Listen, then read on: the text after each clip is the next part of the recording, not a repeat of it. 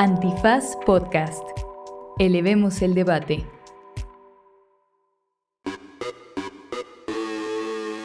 Buenos días, buenas tardes, buenas noches, bonita madrugada o cualquiera que sea la sorpresa que esté en este episodio esperando usted. Pues es una sorpresa que yo no quiero que se vaya. Hola de nuevo, nunca me fui. Nuestro último, último, último episodio, por lo menos. El tiempo este, extra. Exacto, el tiempo extra del Derecho Remix con Checa, a quien vamos a extrañar un montón todos estos martes que ustedes lo escuchan y los lunes que lo grabamos nosotros. Así que tuvimos una conversación con Andrés Alfredo a propósito de su bonita trayectoria de casi 140 episodios de Derecho Remix más especiales, o sea, más de 140 episodios, Tómala. eh, con muchas anécdotas y pues esto es... ¿Derecho? Remix. Divulgación jurídica para quienes saben reír. Con Ixel Cisneros, Miguel Pulido y Andrés Torres Checa. Derecho Remix. Bienvenidas, bienvenidos, bienvenides a un episodio más de Derecho Remix que tiene una voz fantasmagórica que nos visita desde el más allá. Voy a llorar. Porque no logramos expulsar a Andrés Alfredo Torrecheca. No lo queremos expulsar. Hola de nuevo. ¿Qué creían? Nunca me fui. ¿Saben que me negaron la visa? Me fui a Londres, pero aquí en La Juárez. Eh, el viejo chiste, ¿no? El De viejo fui a la chiste. Universidad de Londres. Ah, no, pero- le- ah, sí, que está así, de está aquí en la está esquina. el- Ahí en la hay- esquina. Hay como Correcto. 300 campus de la Universidad de Londres. hay más universidades de Londres que, Que Oxford. Londres. que, que- Londres.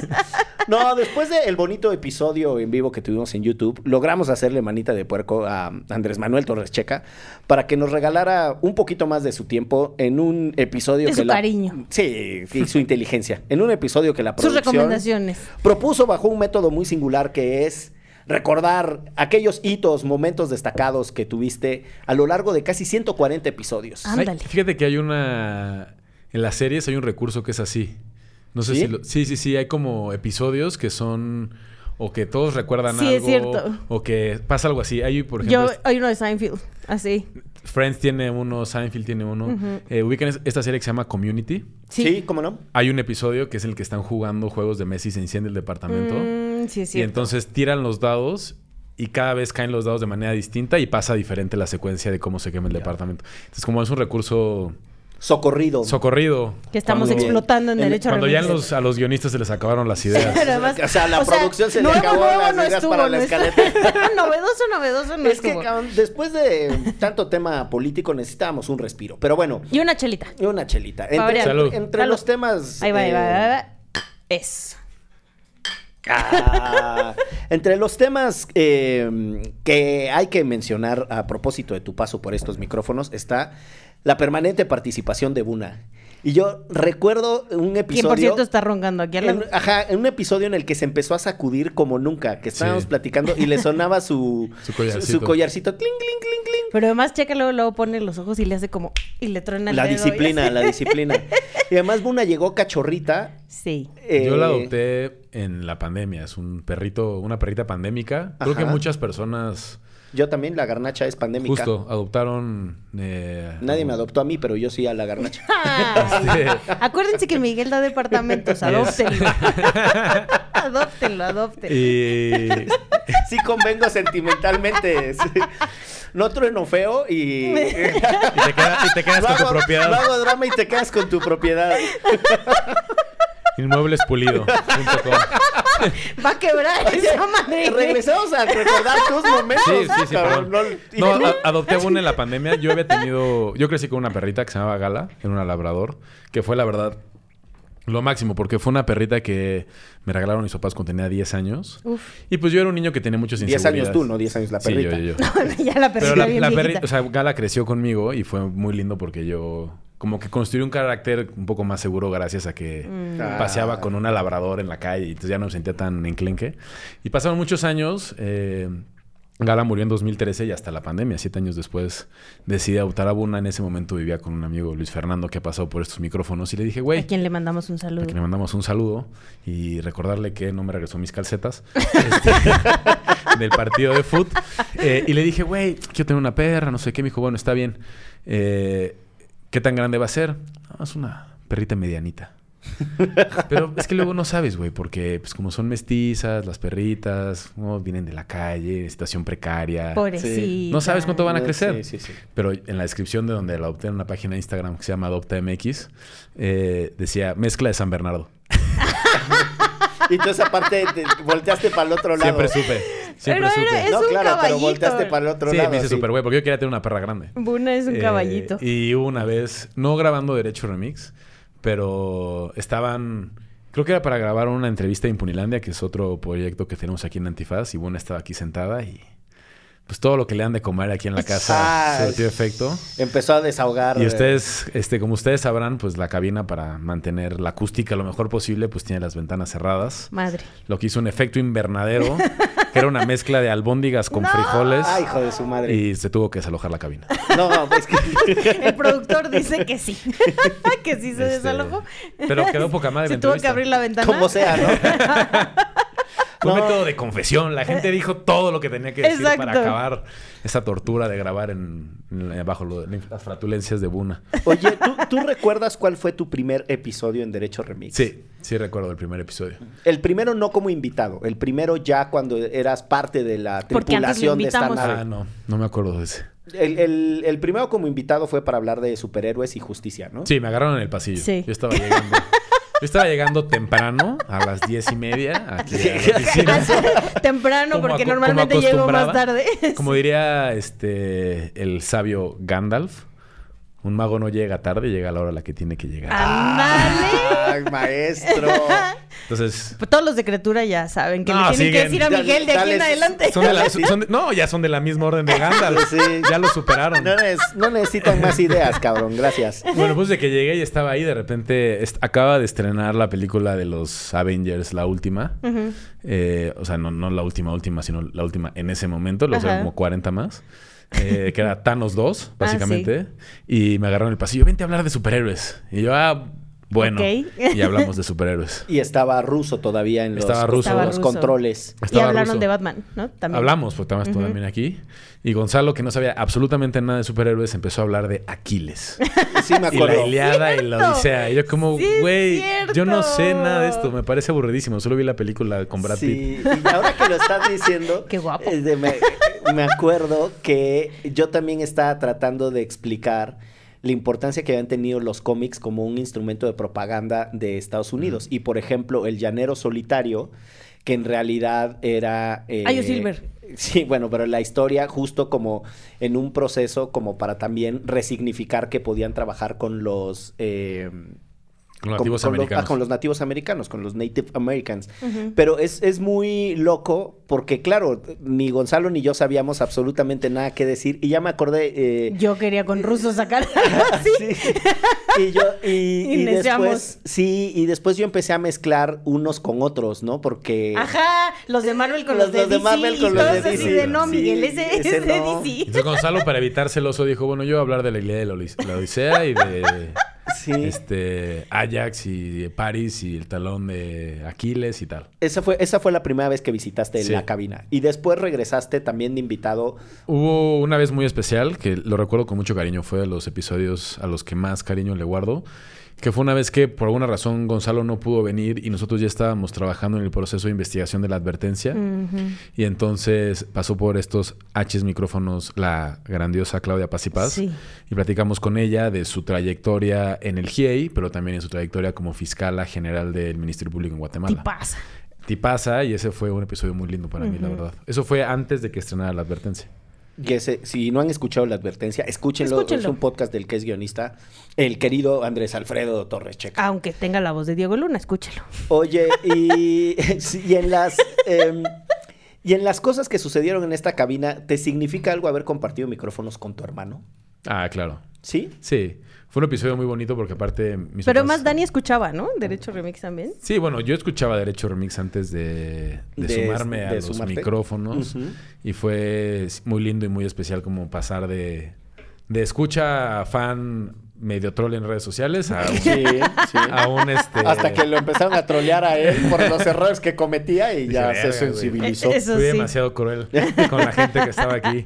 No sean crueles con la gente que participa en espacios así, ¿eh? de verdad. A mí una vez me corrigió porque en el vértigo de, de un episodio, y como saben, la idea es decir lo que le viene a la cabeza, una Tu conversación entre jefe, amigos. muchacho. No, esto fue antes. No, Ah. pero porque me equivoqué eh, al nombrar a los presidentes de Guatemala. O sea, quería Ah, decir... eh, creo que eh, sí. Quería decir Pérez Molina y cité a, a otro, Ajá. ¿no? Este, no sé, a Álvaro Colomo. al- o sea, los invertí en un orden, pero bueno. Y me, y me molestó. Pero yo me acuerdo que también, antes de conocerles, bueno, yo ya la conocía, pero antes de formalmente entrar a trabajar a, a Criatura slash Antifaz, eh, los escuché mucho en mi año viviendo en Escocia. Justo yo fui a tu despedida, nos estábamos acordando el fin de semana que Sí. te, con- te había visto dos veces en la vida y yo estaba en tu despedida. En lo que antes era horizontal y ahora es el cura. Sí. Un gran restaurante japonés, una buena recomendación. Sí, muy bueno. Este, Habríamos de ir.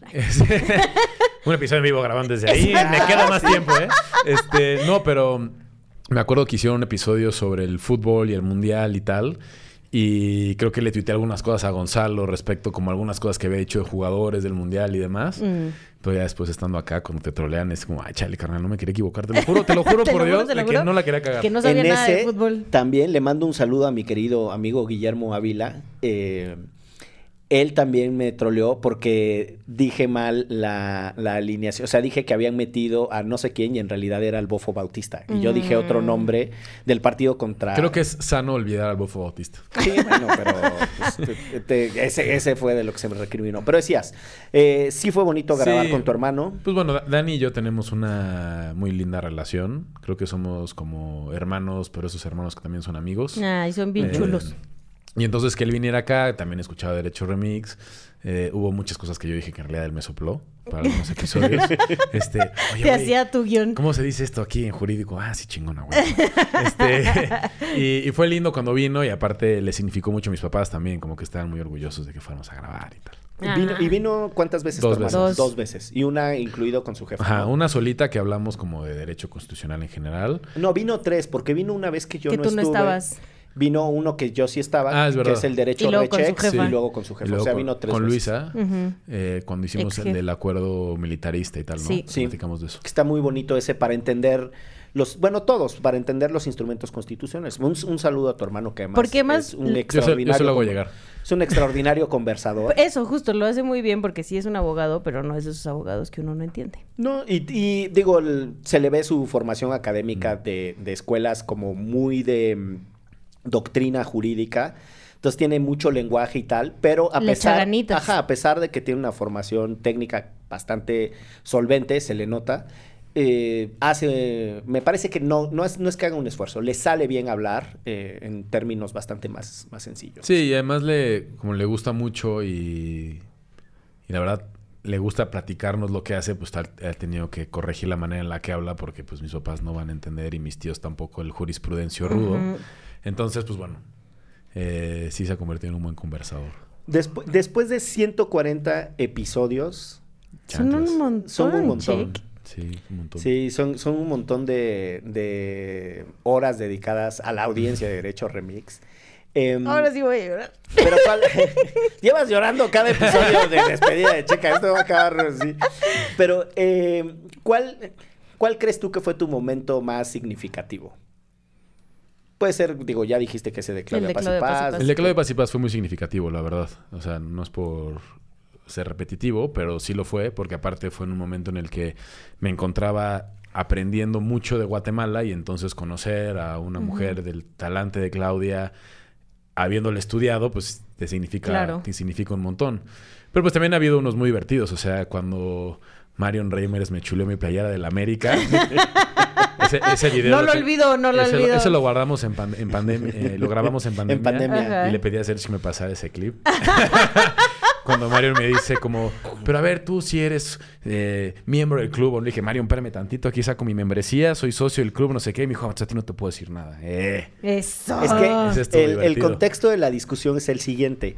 eh, Marion estaba criticando a esos aficionados que hablan en plural respecto del desempeño de los Ajá. partidos ¿Qué en la, pedo que de los equipos en la Sí, esas que ganamos, perdimos. O sea, así funciona mi memoria. ¿Qué quieres que te diga? No tenemos nada. Entonces, Sí. eh, Marion decía, a ver tú, pero tan siquiera eres socio. Y entonces Checa empezó a sacar. ¿Cómo no? Permítame la cartera. No, sí, La- lo- sus papás lo registraron La, en socio, ¿no? la- la- la socio águila. la- Bueno, mi papá no. Mi papá iba a los Pumas. Traidor. Bien, gran inteligencia emocional. y El- ya nos dijeron tu el otro día en redes que se va el único que sabe de fútbol. Es correcto. Sí, pero obviamente es un piropo a su americanismo por la reciprocidad del elogio del otro. ¿Se conocen? No sé quién es. ¿No? No. Bueno, seguramente es un americanista porque Es un hombre no hay de manera de que... Paga sus impuestos a tiempo, Es un honesto. hombre, un hombre de bien. Eh, ese, ese fue. Ese también fue muy lindo. Creo que hubo muchos que compartimos nada más nosotros tres. Como en general, el venir a grabar Derecho Remix los lunes siempre fue muy divertido. Como podía estar rudo a la semana, pero esta hor- horita, horita y media que nos regalábamos de preparar el episodio, llegar y demás, siempre era como una liviane para después regresar a contestar correos y preparar juntas. Sí. Por esa parte siempre la pasamos muy bien, la Sí. verdad. Súper sí. sí. Y luego además a veces chelas, mezcalito, pues ya uno le Sotol. va a aumentar sotol. No, uf. sí, no, O no, sea, a no, veces no, no. que fue un vicio más reciente que, que Sí. una, que una costumbre. Más cuando grabábamos los viernes, ¿no? Era así, Ajá. puta, estamos es viernes, viernes casual, sacamos un mezcalito, tal. Sí. Es que hubo uno que fue el de, estoy que seguro que se llama Un brindis por García Luna. Ah, que, ¿sabes? destapamos que una... destapamos Sí. eh, unas El mimosas. Exacto. Destapamos el champú. Este, ese es uno, ajá, ese es uno de esos episodios en donde nos dejamos acompañar por alguna eh, bebida espirituosa. Hubo unos No que me gustaban mucho como escucha. Sí. Siempre digo que el de Pamela San Martín me parecía así como... Mm. Creo que con ese episodio fue como que dije, ahora le quiero escuchar más Derecho Remix porque fue una conversación generosísima de parte de, Pamela. para explicarnos, sí, claro. explicando cosas increíbles. Eh, luego hubo otros también como que tenían estos formatos que después yo también participé, pero que en algún momento ustedes grabaron que me parecían muy innovadores, como lo bueno, lo malo y lo feo. Ah, sí. Ese estuvieron Hay uno, hay uno de la vivienda con que fue la primera vez que vino Carla Escofía. Sí, con Carla y es con esta Silvia Y también Silvia hay una de Emanuel. Lisa Pero de hay la uno que es sale de la administración que es Adri, eh, Lisa y creo que Luis Fernando, no sé no, si el son tercero, tres mujeres. o- Eh, estoy seguro que son tres mujeres. Estefanía. Eh, debe ser Estefanía. Ah, Estefanía, sí. Es Estefanía. sí. Ese también, ese estaba divertido, me acuerdo que lo escuché en la carretera de Baja California. Mira, tú, hablando Eh, de, Mira, de, de cosas. de cosas que se ¿Tú acuerdan exactamente. Cuando los escucho, me acuerdo mucho del momento en el que los escuché. Ay, Claro. Como que eso, ah, estaba caminando por aquí cuando alguien me cagué de risa. Siempre voy en el coche. es el Sí. único momento que tengo de tranquilidad. Eh, porque tres hijos, nada. ¿verdad? Pero, pero aparte me acuerdo porque iba la carretera esta como de desierto y mar que tiene muy bonita Ah, sí. la ¿De, península. de cuál de los dos lados? Del de. Porque. No, estábamos como rumbo hacia a Todos Pacífico, Santos, hacia hacia el Todos Pacífico. Santos del Pacífico. Ah, Muy lindo. con Alina. Con Alina, va, sí, el sí, primer sí, viaje. nuestro primer viajecito. Y entonces estaba padre porque... A la ver las ballenas, si mal no estoy, Sí, ¿no? sí, sí. A ver. Bueno, Todos Santos no, pero sí fuimos a ver ballenas. Y entonces como el episodio tenía esta música de... Muy de vaquero, de viejo este. Ah, sí. Me acuerdo mucho que hacía mucho clic con la carretera en la que Que la estábamos. que estabas. Por eso me acuerdo también. Claro. Es que esa música es por, evidentemente, por la película de Clint Eastwood, Sí. la famosísima. La música es de Ennio Morricone, me parece. No sabría decirte, pero Creo que sí. puede ser. Pues porque mira, ahí está otra memoria, otra Ennio buena Morricone, memoria. Exacto. Esa. Y que además pasa una de estas de palo, de una bola de palos Sí, sí. con el Sí, airecito. Es, no, además es como icónica, ¿no? Esa, Sí. Ese sonidito. Total. Y el gran Clint Eastwood que en aquel entonces solo hacía películas de vaqueros. Solo hacía películas. Ah, bueno, ya después. Ya después hizo otras cosas, pero como que se estacionó un tiempo haciendo western y era como el gran actor del western, ¿no? Eh, el, el profesor Clint Eastwood. ¿Lo bueno- mandamos a saludar? Sí. ¿Sí? Tiene su lado medio republicano conservador. también creo que va- Pero tiene muy buenas películas, ¿eh? A mí me gusta mucho. Tiene una como un double feature que son películas de guerra en la Segunda Guerra Mundial. Uno que es desde la perspectiva gringa que se llama eh, Las banderas de nuestros padres, The Flags of Our Fathers. Y luego tiene desde la perspectiva japonesa que se llama Cartas desde Iwo Jima. Y entonces Órale. en una son los soldados gringos atacando Japón y en otra son los soldados japoneses recibiendo el ataque gringo. Y tiene esta película que es de un carro. En donde él es un viejito de un barrio que empieza a... El a- Gran Torino. El Gran Torino. Gran película. Me gusta un chingo, es no súper buena. visto. Yo creo que, porque además esa es escrita, dirigida y actuada por él. Sí, y ya, y ya más grande. Ya más grande. Ya más grande. Pero, pero a propósito de la integración cultural en los Estados Unidos de, poblaciones migrantes, es una gran película porque además es algo que él se puede permitir por su trayectoria y tal, pero navega unas fronteras de lo políticamente Sí, incorrecto sí. muy cabrón. ¿no? Porque tienes a la familia súper estereotípica, como asiática, que se muda al lado de él en un barrio donde él es el único gringo que queda. Y entonces también se está volviendo como más peligrosa la zona y él tiene su, su coche que es un gran torino que cuida cabrón y te- termina como medio adoptando al niño de la familia. Sí es muy gringa, sí es muy así de el abuelo gringo que te enseña los valores de este país. Exacto. Pero está muy chida. Está muy chida. Y sí. tienen una labradora en esa película que se parece a Gala. Ah, mira. Sí. No, y además, o sea, tiene, tiene ahí subyacente un mensaje sobre la migración anterior de las familias blancas, ¿no? Los polacos, no Los sé cuál, y irlandeses, los los irlandeses, italianos. ¿no? O sea, como, como te habla un poco también de cómo cambió el fenómeno migratorio de Estados Unidos de una manera muy sutil. Uno, no es una referencia explícita, pero lo tiene. Yo me estoy tratando de acordar de qué pueblo de California, precisamente, eh, Carmel, puede ser, Eso no sé de de dónde que era alcalde Clint Eastwood. Ah, eso. Ah, a ver. Fíjate Sí, ahorita, que dijiste, decir. ahorita que dijiste republicano medio conservador, que es un pueblo lindísimo, que está en esta carretera que va de Los Ángeles a San Francisco, así por el Mm. norte, y como si fueras a Napa Valley. Carmel, by the Sea. Órale. Carmel by the Sea. Mira, muy bien. Y de ahí fue alcalde Clint Eastwood. Eh, Google tenía- todo no- lo sabe. No tenía sí. ni idea. Google- o sea, es el pedo que antes uno eso le servía para... Miguel lo googleó, Miguel lo googleó. Antes eso No, lo servía... googleé, yo lo googleé. Antes eso servía para ligar, pero ahora desde que Google te lo resuelve, ya no Te está quemando te la información. No te, no te aporta nada, cabrón. Regresamos al departamento. Eso sí te aporta. Esa sí es técnica infalible. Ah, sí, eso sí. Oye, eh, te Pero no te pongas rojo, compa. Ah, sí, pues sí. Eh, este episodio tiene por propósito, este episodio, este programa tiene por propósito divulgar Mm. el conocimiento jurídico y además eh, de manera deliberada provocar eh, de que lo jurídico no es aquello que estrictamente los profesionales clásicos autorizados o licenciados eh, para interpretar el derecho hacen. O sea, las activistas defensoras de derechos humanos desde la perspectiva del feminismo como Michelle tienen mucho que decir sobre lo Claro. jurídico y también tiene un valor jurídico. Y yo creo que, eh, y más tú en este rol diverso que has tenido con Derecho Remix, escucha, participante invitado, Troll. participante recurrente, eh, sujeto troleado. Sujeto troleado. Además, sujeto troleado también por una querida amiga. Por mis tuya. amigas, Er- güey. Ere Derbez te troleaba gacho. Tú mándale cabrón. saludos, yo no le voy a mandar saludos. saludos. Yo solo te voy a decir que vas al lugar donde ella está viviendo Sí, no, y no, te no. ayudo. Sí, ha sido, ha sido muy amable en ese respecto, pero nunca, No, no, no, es un nunca se censuró para Nunca no hacerme, hacerme notar que me equivoqué.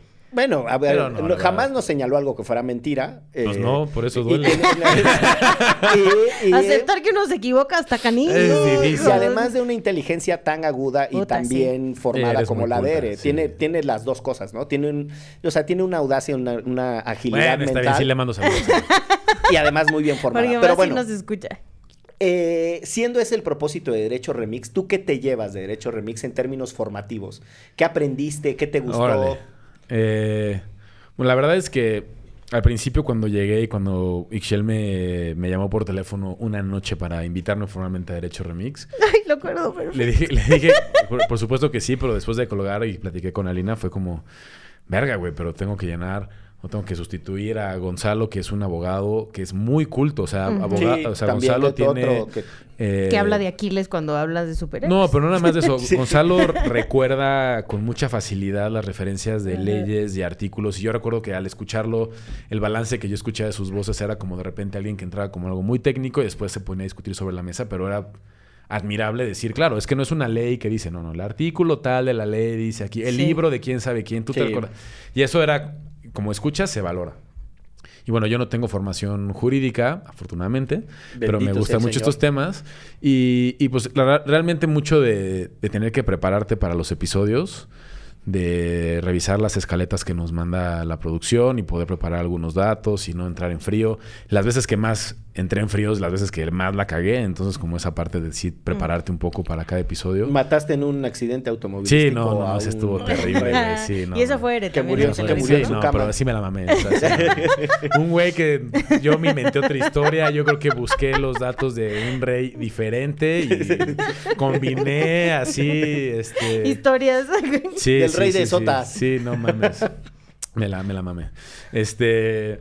Pero no, la verdad es que participar en un, en un ejercicio así te obliga también a tener agilidad mental de, de lo que te estás preparando, poder irlo cambiando, irlo improvisando conforme la conversación vaya- se va llevando, no nada más quedarte estancado con tus tres, cuatro bullets o tus tres, Ujú. cuatro preguntas.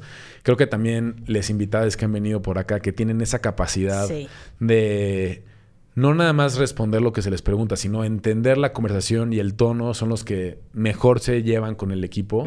Y entonces eso creo que es una habilidad que no se desarrolla, no la aprendes en ningún lado, tienes como que... Tienes que estar frente al micrófono. Estar frente al micrófono. Y, y eso creo que es de lo que más me llevo en términos formativos. Si alguien tiene la oportunidad de participar en un ejercicio así, nunca lo desaproveche. Me parece una gran recomendación. Y con esto vamos a hacer una pequeñísima pausa eh, en esto que es. ¿Derecho? Remix. No se dice provincia, tercera temporada. Acciones locales por los derechos humanos en México, una colaboración de Antifaz y Acento. En esta tercera temporada recorreremos el país de la mano de Acento, Acción Local, para platicar con defensoras y defensores de derechos humanos que a través de sus experiencias nos permiten conocer problemáticas que afectan a todo México y las acciones que llevan a cabo para avanzar hacia la justicia social en sus comunidades y territorios. Disponible en cualquier plataforma para escuchar podcast. Ay, iba a regresar, perdón.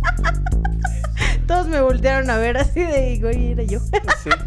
Bueno, estamos en el último, último, último, ahora sí, último episodio de Checa. El epílogo. Por lo Ah. menos en el año que se va de viaje. Por lo No, menos. como tripulante, porque podrás, Sí. como invitado, regresarás, ¿no?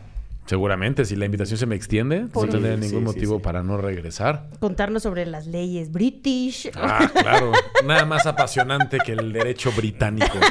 Pues fíjate que sí es muy apasionante. ¿Ves? Yo lo dije en serio. Le dirás de broma, pero No, tiene yo- un sistema de cortes muy complejo y muy Es más, voy a venir sofisticado. ya con esas peluquitas. ¡Ándale! Estaría así. cabrón. Y tu, y tu esta toga así. Mi bata de baño. Tu moñito. Pero mira, a propósito, a propósito de derecho remix y esta cosa de que la noción de que para practicar el derecho o impartir justicia tiene sí o sí que ser una persona licenciada, es decir, con una autorización para ejercer el derecho, hay una parte de la justicia británica que en realidad son personas que no estudiaron leyes o que no estudiaron derecho, que no son abogadas o abogados, pero que tienen alguna relevancia en su comunidad y entonces pueden impartir una justicia que en el sistema mexicano le llamaríamos, por ejemplo, cívica o de paz, ¿no? Mm. Que son Como problemas, problemas entre vecinos, no sé cuál, pero son jueces. Como Citlali. Es parte, es, sí, como Citlali, es, pa- es parte de, para quienes no Citlali saben, Hernández, Citlali que- Hernández es una querida amiga de este espacio. Y Su papá pasó por estos micrófonos. su papá pasó por estos micrófonos, un destacadísimo abogado. Eh, pero el punto está en que sí tiene su gracia el, el sistema judicial británico. Pues ya, llegaré ahí así Ya a llegarás. repartir, repartición de tierra, Sí, regresar a la todo, cosa, sí. los migrantes que están allá, como güey, ya les toca a ellos, lo Ya siento. les toca, sí. Háganse para Muy allá. bien. A partir a, a Regresaré pronto. queso. Oye, pero ahorita que contaba Checa de cuando le hablé, o sea, a mí sí me gustaría contar el por qué lo invitamos, ¿no? O sea, y justo Yo me lo sigo preguntando. ¡Ay! ¡Qué, qué enfadoso! Este. No, pues. eh, me parecía, o sea, yo ya lo conocía de otros espacios y de otros movimientos y así, que eres un gran conversador, ¿no? Entonces, que, que sentía que podías dar El ese chisme de mi vida. Ese plus. Exacto. O sea, porque además sí fue como se va un abogado, ¿no? Pero sí creo que, aunque no eras abogado, em, tenías como mucho interés en contar las historias, sabes mucho de muchas otras cosas y podías hacer ese twist al, al espacio que tenemos acá y a mí me emocionaba mucho tenerte y la verdad es que fue un éxito. No, fue una gran experiencia. Yo, además de que tengo el privilegio de compartir micrófonos contigo, eh, lo complemento, es lo que quiero decir, eh, también siendo tu jefe y tu amigo. Y cuando Ixchel me dijo, porque la idea original fue de ella, eh, de invitarte. Yo recuerdo pues muchas conversaciones que habíamos tenido en la chamba y tu visita antes como invitado. Y para ese entonces tú ya estabas haciendo el guion de la advertencia. Entonces yo también ya te había visto em, poner tus ojos sobre los intereses político-jurídicos eh, con una mirada fresca, que siempre importa. Y nada, yo creo que coincidirán las personas que escucharon esto por tanto tiempo. ¿O no, Ere? Este, no, fuiste muy, fuiste el de muy las mejores recomendaciones también Fuiste dijeron. muy Y yo sí generoso. creo que le echas muchas ganitas para las recomendaciones, sin duda. Sí me gusta echarle ganas a las recomendaciones, la verdad. No, y nada más de lo que decías, eh, o sea, sí ha sido muy lindo participar aquí. Bueno, a la conocía de- desde antes de participar en otras, en otras locuras y ha sido muy lindo compartir estos micrófonos contigo a lo largo de todo este tiempo. Eh, como ser cómplice también de un proyecto así ha sido muy lindo. Y, o sea, con Miguel había un reto porque al final nos tenemos que encontrar cada día de la jefe, semana claro. como jefe y entonces hubo un par de episodios que ustedes no están para saberlo, pero yo sí para contarlo. Este, que yo le había quedado mal a Miguel un par de veces, sobre todo porque había estado llegando tarde un par de juntas por pendejo, o sea, pues por poner mal alarma y entonces ir caminando ahí en la baba y que de repente me llega un mensaje de si vas a llegar a la junta y yo, puta madre, ¿cuál junta? Verga, no Corre, güey, corre. no, ¿cuál córrele? Si estoy en División del Norte, me faltan 40 minutos para llegar a la Condesa.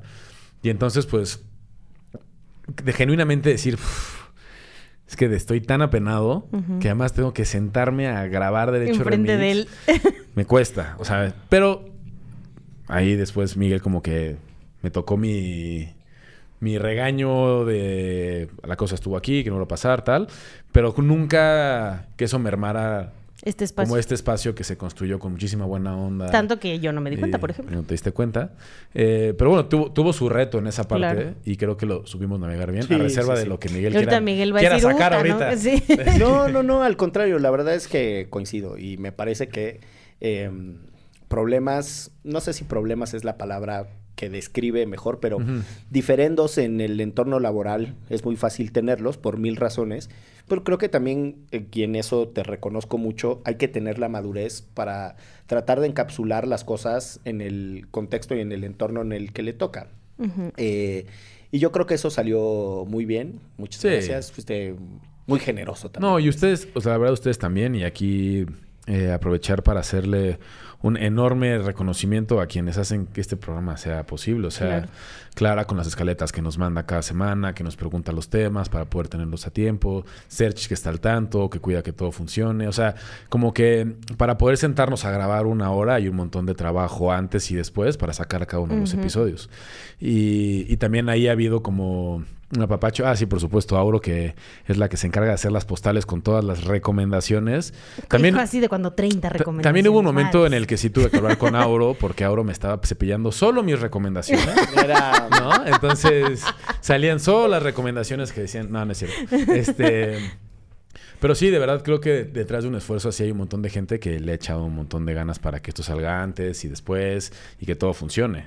Entonces que la química entre nosotros jale es porque hay gente que antes y Fal- después del facilita el proceso, espacio. Por supuesto. Sí, Oye, y ahora que dices que esto es posible por muchas personas, esto es posible esencialmente, bueno, no solo por eso, pero eh, de, de una mm, manera muy directa contribuye eh, Ruso que... Yo justo estaba pensando en él. porque además tuvo una influencia, me atrevo a decir, muy positiva en Sergio, eh, cosa que permitió hacer, ¿no? Que permitió lograr que esto siguiera.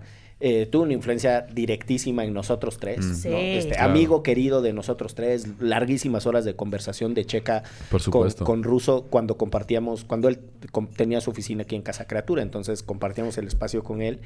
Eh, Convenció a mi mamá de que fumara mota. por ejemplo. Por ejemplo. Y sí, no, no, no. Para la el- para el- mm. para el- sí, bueno, el punto es que un gran, un personaje que contribuyó. Por supuesto, Gonzalo también desde su perspectiva, pero los Patreons, cabrón, fíjate. Por. Porque, porque hay- yo sí quiero agradecer encarecidamente a esas personas que siguen creyendo y le apuestan, porque lo que Sí. nosotros hemos intentado siempre ha sido construir una comunidad de tres partes, quienes ponen la producción, quienes ponemos el contenido y quienes eh, son la audiencia participativa, no una audiencia convencional.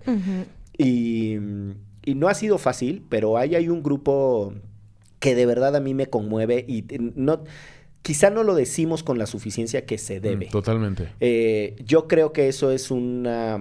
eh, es, no sé si es una falta de nuestra parte, pero me queda clarísimo que los Patreons son parte fundamental de, No, y han, de Antifaz en su conjunto. han puesto temas sobre la mesa, nos piden que discutamos cosas. Han que- venido aquí que a echarse una chelita con personas. nosotros. Han venido aquí algunos episodios en vivo, sobre todo lo que grabaron ustedes con Gonzalo. O sea, y son gente que es, es bien linda, la verdad. O sea, es como... Sí. Nos apoya en redes sociales, están al pendiente de lo que nos pasa, se cagan de risa con nosotros, siguen nuestros apodos, nombres, tal. Eh, entonces sí, también un gran abrazo, cariño. Y ahorita que seas a Ruso, quizás no sé cuál fue el primer episodio que grabé eh, como no como invitado, sino ya como, ya como parte de la de- Pero el momento en el que ya me sentí como parte de Hecho Remix fue cuando se cambió la intro y Ruso vino a grabar y dice con Michelle, Miguel y Andrés Torrecheca con la voz de Ruso, Sí. que es una voz muy icónica en el mundo de la radio y muy pionera en el mundo del podcast. Eh, él estuvo como muchos años trabajando en radio, luego trabajando en puentes y tal. Es como que escuchar tu Sonoro. nombre nombrado por Andrés Vargas Ruso estuvo muy chido. Ay, La verdad que sí. La verdad que sí. Yo neciaba mucho para que ese intro se cambiara. Claro, es que estábamos en transición y Claro. primero viniste un par de veces de... eh, no, pero más bien Russo no había tenido chance de Sí. grabarlo. Ah, luego, claro, final- porque nada más lo que hicieron fue tijeretearle... No, vin- el- Y lo mandó, no vino, No, sí lo vino. mandó. No, sí vino. Sí, vino No, lo mandó. Lo mandó.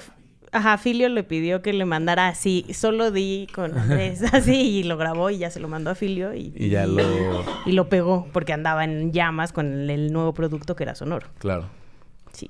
Saludos a Ruso. Saludos, Saludos. Andrés Vargas Russo. Oye, em, a ver, volviendo a una de tus pasiones, que es El América. Batman. Ah. Sí, Es la otra. Batman también. Sí. Eh, yo me acuerdo que una vez escribiste un artículo Ah, sí. a propósito del aniversario de Batman. ¿o qué Los fue? 80 años de Batman. Los 80 años de Batman. 2019. Súper bueno.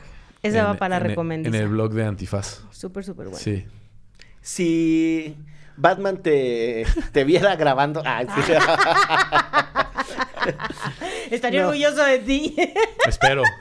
Espero no fallarte. Es como el, me- el meme de Dexter que está así de hazlo por él. así. Eh, sí, sí, sí. No, ¿qué lección la, deja la noción de justicia en torno a Batman para una sociedad como la nuestra?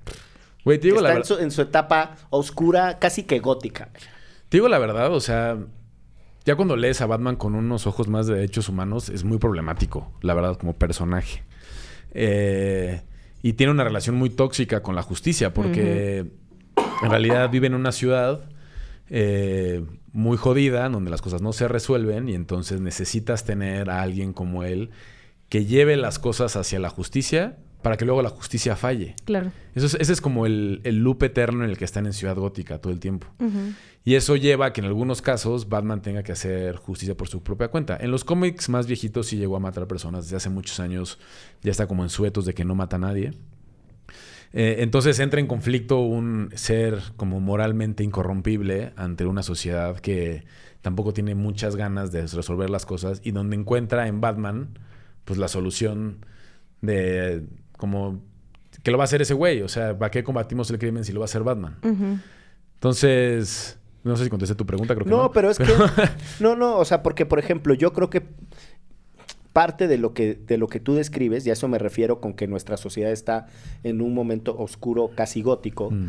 es que eh, hay una desilusión sobre las instituciones. Completamente. Y entonces Batman encabeza, eh, mu- que a los gringos les fascina esa noción del güey que se desespera de las instituciones y hace Yo tener por, un batimóvil. por No, pero propia ¿sabes qué? mano. Pero lo que pasa con esas dis- no- nociones distorsionadas de hacer justicia fuera de lo institucional es que tienes a personas como los Minuteman que cazan migrantes Ese- en el Exacto. desierto de Estados Unidos porque consideran que esa es una noción de justicia. de Eso además, incluso eso consumieron, ¿no? de En su- algún... Seguramente, ¿no? Sienten que están haciendo una labor patriótica y entonces como el Estado no puede. Y eso es muy problemático. Y la Ciudad de México y en realidad el país en el que estamos, pues tiene a, a procuradores de justicia rebasados, muchos de ellos corruptos. Y entonces el hacer justicia por tu propia cuenta se vuelve muy atractivo. Y entonces, de nuevo, el personaje de Batman como un vigilante que resuelve esto por sus propias cuentas es muy problemático. Porque siempre está el... y Sí, que es no. justo y que no. Y de hecho, por ahí hay como memes o burlas de que algunos villanos de Batman en realidad parecen ser como poca madre, güey. O sea, por ejemplo, eh, hiedra venenosa, puta, pues sería así una...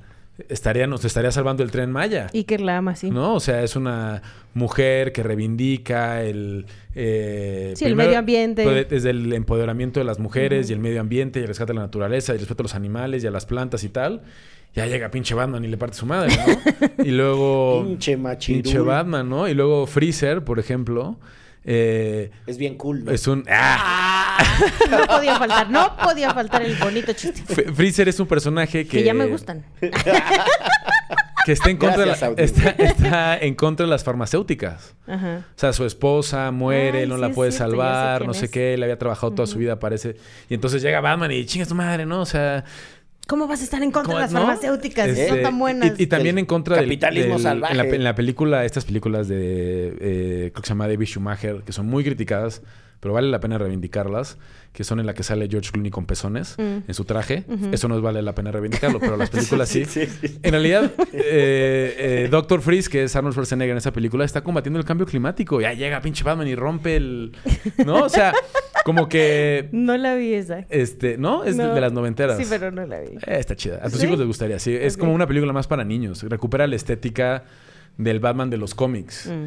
Y a los fans no les gustó porque sentían que no era un Batman serio. Mm. Y por eso les gustó mucho lo de Christopher Nolan, porque es como un Batman muy Duro, serio, oscuro. duro, oscuro, detectivesco, ¿no? Con problemas morales. Y las películas, las dos de Schumacher, una es con Val Kimmer como Batman y otra es George Clooney como Batman, es muy de la estética de Adam West de los años 60 y de los cómics más de los años también como 50 donde es el... El de Pow. O sea, ya. Ajá. Entonces, la gente nunca lo supo reivindicar así, pero son, son camp, son muy divertidas si las ves así. Si las ves como un fan No. súper serio de que Batman tiene que ser lo más serio de la historia, pues entonces no te van a gustar. Bueno, entonces lo que nos deja de lección Batman es tengan cuidado con la justicia por propia mano y Sí, la verdad, sí. Hay este, Pues no lo hagan, ¿no? villa- villanos Sí. que quizá no lo son. Oye, para ir cerrando, eh, después de que Eso nunca. Llega Ferrada. Le voy a hablar que- todos los lunes en su madrugada. ¿Qué pedo? Estamos grabando, ¿no quieres dejar un comentario? Gran idea. Muy bien. Lo único es que Cápsulas de que- recomendizas. Tendríamos que cambiar el Exacto. horario para que en realidad fuera de madrugada, porque Ah, no sé ni cuántas si no, horas son de sí, son las son serían como sus 7, 8 de la noche. No están Ah, bueno, pues sí, tú sí no te está- puedo marcar, no sin pedos. No, pero A la, a la hora que quieras me puedes marcar. Como a las 4 de la mañana. Checa, ¿qué recomendarías?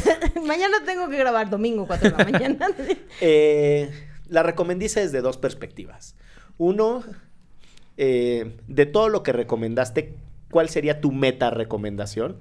O sea, ¿qué es, ¿qué es qué aquello que tú dices, No se pueden perder. Ajá, ahí está, mi corazón está puesto en ese, en ese producto. Y lo otro es de todo lo que recomendamos nosotros, ¿qué te gustó? Creo que ya alguna vez Que habías sí dicho una, algo. una serie de- Sí. que te recomendó Ixchel, me parece. Bueno, Ixchel tenía siempre muy buenas recomendaciones de podcast, como que Ixchel siempre tiene bajo el radar lo que está haciendo Spotify, lo que están haciendo las raras, lo que están haciendo así como suena. Es como que siempre es la clásica de no así abres, ya, ya en Spotify te pasa lo que pasa cuando abres Netflix, ¿no? O sea, de que estás no sabes por Y solo dónde te está viendo además lo que ¿no? normalmente Entonces Ixchel llega con muy buenas recomendaciones muy puntuales y eso siempre se agradece. Eh, Miguel siempre ha tenido muchas recomendaciones muy cultas desde lo literal jurídico que no siempre leí, la verdad.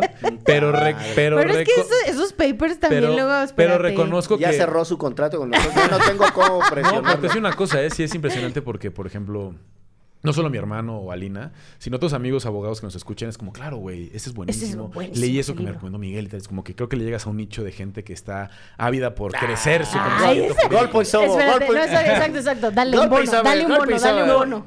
Lo que sí me da más coraje de algunas recomendaciones tuyas es que luego son películas que no sé dónde se pueden ver. Es que sí, creo que Te avientas una también- historia increíble aquí. No, entonces es esta niña aquí, bla, bla, bla, que le pasó otra sí, la japonesa está No, buenísima. ¿Dónde la viste? En el avión.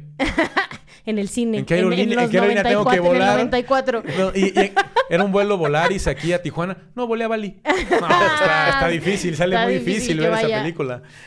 Bueno, ya, qué chingados. ¿Cuál te gustó? ¿Cuál no? Y de, met- ¿Cuál, ¿Cuál sería tu recomendación que reivindicarías? de cosas que yo he recomendado antes, Sí, pues es que no sé, he recomendado muchas cosas. Por eso. Todo. Este- Escúchenlo todo, véanlo todo, léanlo todo. Es que no, o sea, Ya no sé si sí lo recomendé o no. Pero bueno, no sé si llegué a recomendar cómics de Batman, yo creo que sí. Sí. Sí. Justo en ese episodio, yo creo. Ah, bueno, pues no sé cuáles recomendé esa vez, pero por ejemplo, si pudiera recomendar otros cómics de Batman, hay uno que se llama Black Mirror, que es buenísimo. Y está el que se llama el, el Largo Halloween, The Long Halloween, que es el que inspira a Nolan para hacer la película de Dark Knight, la segunda de la trilogía. Está basada en parte por la trama que hay en ese cómic, es muy buena. Eh, no sé, es que la verdad no me acuerdo de todo lo que he recomendado, como para decir No, yo pensé que quizá había una cosa que estaba como muy. Yo, en- yo puedo decir lo Pero- que más me gustó que él recomendara. Ah, bueno, pero puedo recomendar algo antes. ¿Sí? Estoy es, tu episodio. Ah, bueno, muchas gracias. Entonces, ¿pueden poner el himno de la América Producción? Ay, no tan Este- episodio tuyo. Y él dice el productor que no. No te emociones. Que porque le va a los tigres. Este, Chequipo chico. Y él ¿no? lo pone, dice entonces que no. No, a ver, ahorita estoy leyendo. Suelo regalarme de cumpleaños un libro, ¿no? Entonces acaba de pasar mi cumpleaños y me compré dos libros. Uno es un libro de Lovecraft, que es un gran autor que me Sí. encanta, eh, maestro del terror cósmico y la verdad es que su literatura sobre miedo es increíble porque lo que él hace es intentar describir lo que sería realmente como un encuentro con algo de otra dimensión. Y entonces las descripciones son tan abstractas que te da miedo. Es como si una hormiga de- tuviera que escribir una ballena azul en su hormiguero. O sea, como que esa es la analogía del terror cósmico. Pero tiene un ensayo, yo no sabía, que él escribió un ensayo respecto a lo que, le, le significa el terror. Entonces, ese ensayo está muy bueno. Eh, y luego eh, compré un libro, ya había leído uno de él, de Oliver Sacks. Oliver Sacks es un neurólogo. Eh, tiene un libro muy famoso que se llama Despertares, porque en- a, a principios del siglo XX, 1910, tal, hubo una epidemia de sueño real. Y de repente la gente en diferentes partes del mundo se quedó dormida. Órale. Esto pasó, así, no sé si miles o millones de personas se quedaron dormidos. Y despertaron décadas después. Pero con el recuerdo último de lo que habían soñado, de lo que habían vivido antes de irse a dormir. Las personas de 50 años que pensaban que tenían 13 años. Y sus papás ya se habían muerto.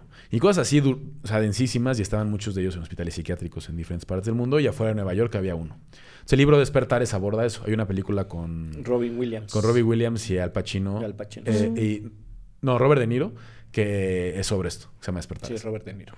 Pero tiene otra, otro libro que estoy leyendo ahorita, que se llama Un antropólogo de Marte Eh, o en un Marte. antropólogo en Marte. En Marte, que son casos de personas que perdieron la habilidad de algo y entonces tienen que volver a aprenderla. Entonces, Uf. por ejemplo, hay el caso de un pintor que tiene un accidente automovilístico y pierde la capacidad de ver a color como pintor. Madres. Entonces de repente dice, mi esposa me da asco. O sea, la estoy viendo en blanco y negro y no me gusta mi esposa. ¿no? Y la tele no la puedo disfrutar. Y los colores no sé cuáles son cuando estoy pintando. Y entonces tiene que pasar todo un proceso para reaprender a ver en blanco y negro, Órale. ¿no? Qué Eh, chido y, suena. Y cosas así, son casos así muy pequeños y vale un montón la pena. Es Un librazo. Es un de, librazo. de- de anagramas. si mal no Anagramas, estoy. sí, Sí. anagramas.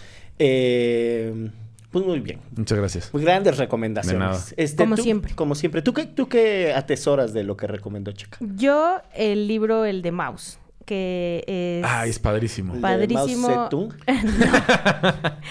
es un cómic que habla del cómic. holocausto. Y me acuerdo perfecto Es- porque además ¿Tú lo ubicas? Checa No, pero me acuerdo cuando lo recomendaste. lo recomendó, pero además este yo en ese momento necesitaba que mi hijo leyera y nada más no leía de ninguna manera y tenía que entregar un libro en la en la secundaria, tenía que hacer el resumen de un libro y nada más no lo lográbamos. ¿Quién era, Carlo? Carlos, sí, sí, sí. De nada. Y entonces justo ese creo que es el único libro que ha leído Carlos.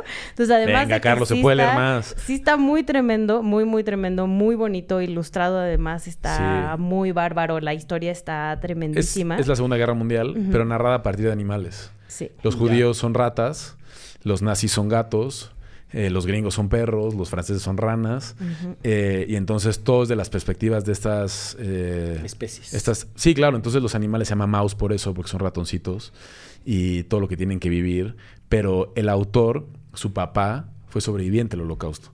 Y entonces él narra al principio que tenía una relación de la chingada con su papá. Y entonces logra entender mucho de su relación cuando reconstruye lo que fue para él la Segunda Guerra Mundial. Ujú. Es un librazo, vale mucho la pena. Si tienen oportunidad de leerlo. Ese ha sido, a mí, el, o sea, y he consumido muchas cosas que ha recomendado Checa, pero ese me marcó y marcó a mi familia, como te puedes Ah, dar cuenta, No, porque no, se- lo se leyó nota. el 50% Porque pasó de la literatura. familia. pasó literatura, pero además lo leyó, o sea, varias personas ahí mismo en la familia lo Ah, leyeron. bueno.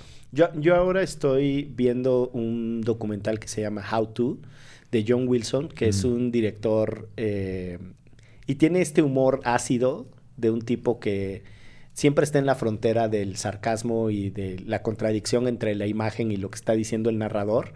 Además, creo yo, narrado con una eh, con un extraordinario talento porque te transmite su personalidad, que es un Mm. tipo como nervioso, que te das cuenta que está leyendo un guion, pero eh, eh, eh, eh, así, ¿no? Como, como uno piensa como en tipos como Woody Allen, ¿no? Que son Ajá. todos así, que están a punto de colapsar. Eh, y nada, y tiene, tiene, tiene una... eh, tiene una biblioteca gráfica, o sea, las imágenes que el tipo levanta de Nueva York son fenomenales. Y entonces el guion con esas imágenes se lleva de, de una manera espectacular. Eh, es, es un bonito documental. Ah, yo quiero recomendar otro en Star Plus que se llama The Bear, que es un No he visto la segunda temporada, pero Uf, está buena, ¿no? Buenísimo. Es un chef que es así como el top chef joven, ¿no?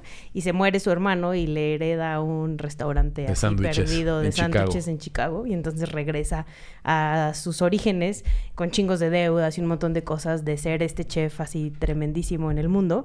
Y me acuerdo, digo, ya la verán, pero una escena donde el, el otro, o sea, como el head chef de donde él trabajaba, le está gritando así en la oreja y mentando a la madre diciendo, eres un inútil, eres un inútil. Y el otro perfectamente arreglando la comida. Puta, me acuerdo de mis épocas en, en el periódico Reforma. pero la neta es que está buenísima la pinche serie. Gran serie, Vean. gran serie. Pues muchas gracias por la generosidad de regresar a estos micrófonos. No, hombre. Pensamos que ese en vivo iba a ser la última vez, pero no. Te queremos. Aquí, aquí te tenemos. Yo y los quiero mucho a ustedes. Nuevamente te lo diremos hasta el cansancio. Gracias por tantísimo. Mucho éxito en lo que viene. Gracias a ustedes. Te queremos un montón. Un montón. De vuelta. Derecho. Remix. Fuck. Hace calor, ¿eh? Sí, está cabrón. Cuando A entran mí por ya eso me está más personas, sí, se consume el oxígeno. ¿no? Agudizando la tos. One, two, tres. Exacto. Ahí, le- ahí le voy. Ay, güey, chingadazo. Cuando me diga. Divulgación jurídica para quienes saben reír. Con Ixel Cisneros, Miguel Pulido y Andrés Torres Checa. Derecho Remix.